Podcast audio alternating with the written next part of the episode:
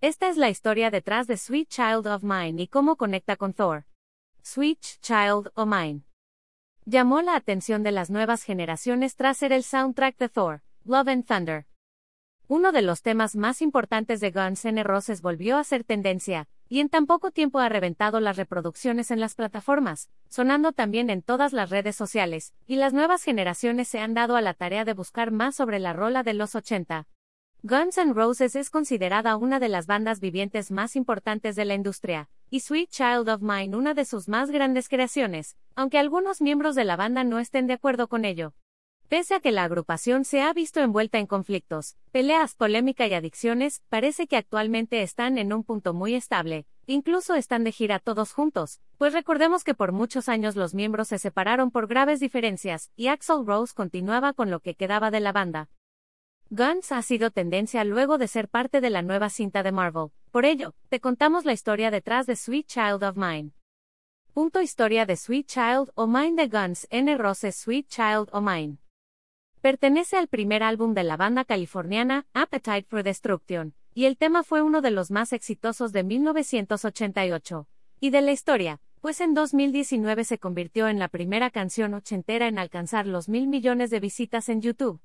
La letra fue escrita por Axel Rose como una balada para su futura esposa, Erin Everly, por lo que es considerada una canción de amor.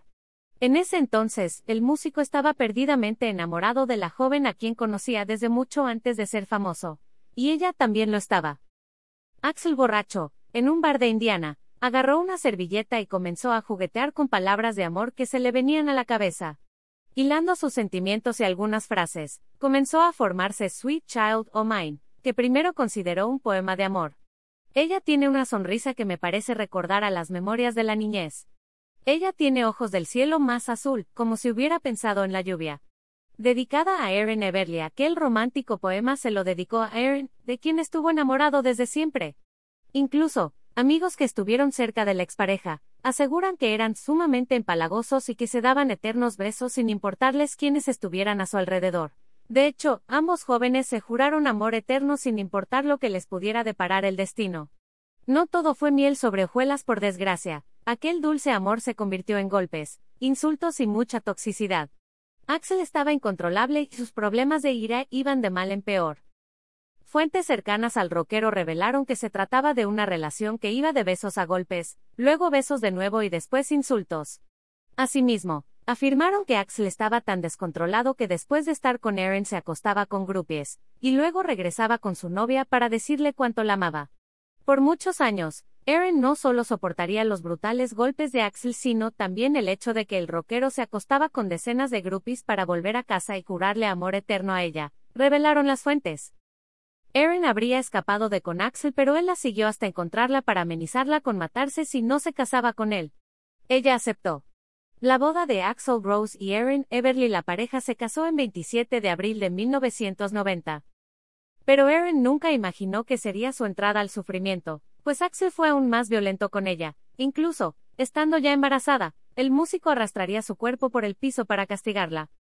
Años más tarde, Erin logró llevar toda la violencia por parte de Axel Rose a juicio, y habló sobre todo el daño que le provocó. ¿Qué pasó con Sweet Child O' Mine? La canción se convirtió en toda una representación de las generaciones de aquella época, ayudó a que la banda se posicionara como una de las más importantes a nivel mundial, y su popularidad la llevó a ser considerada como una de las mejores canciones del rock. Axel fue el encargado de componer la letra y el sonido principal, sin embargo, fue Slash quien agregó los arreglos y el famoso solo.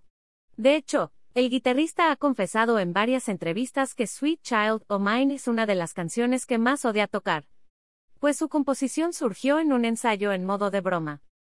Actualmente, Sweet Child O' Mine sigue recaudando reproducciones y es considerada una de las canciones más importantes en la industria de la música, y Guns N' Roses de seguro, la seguirá tocando hasta el final de los tiempos para consentir al público.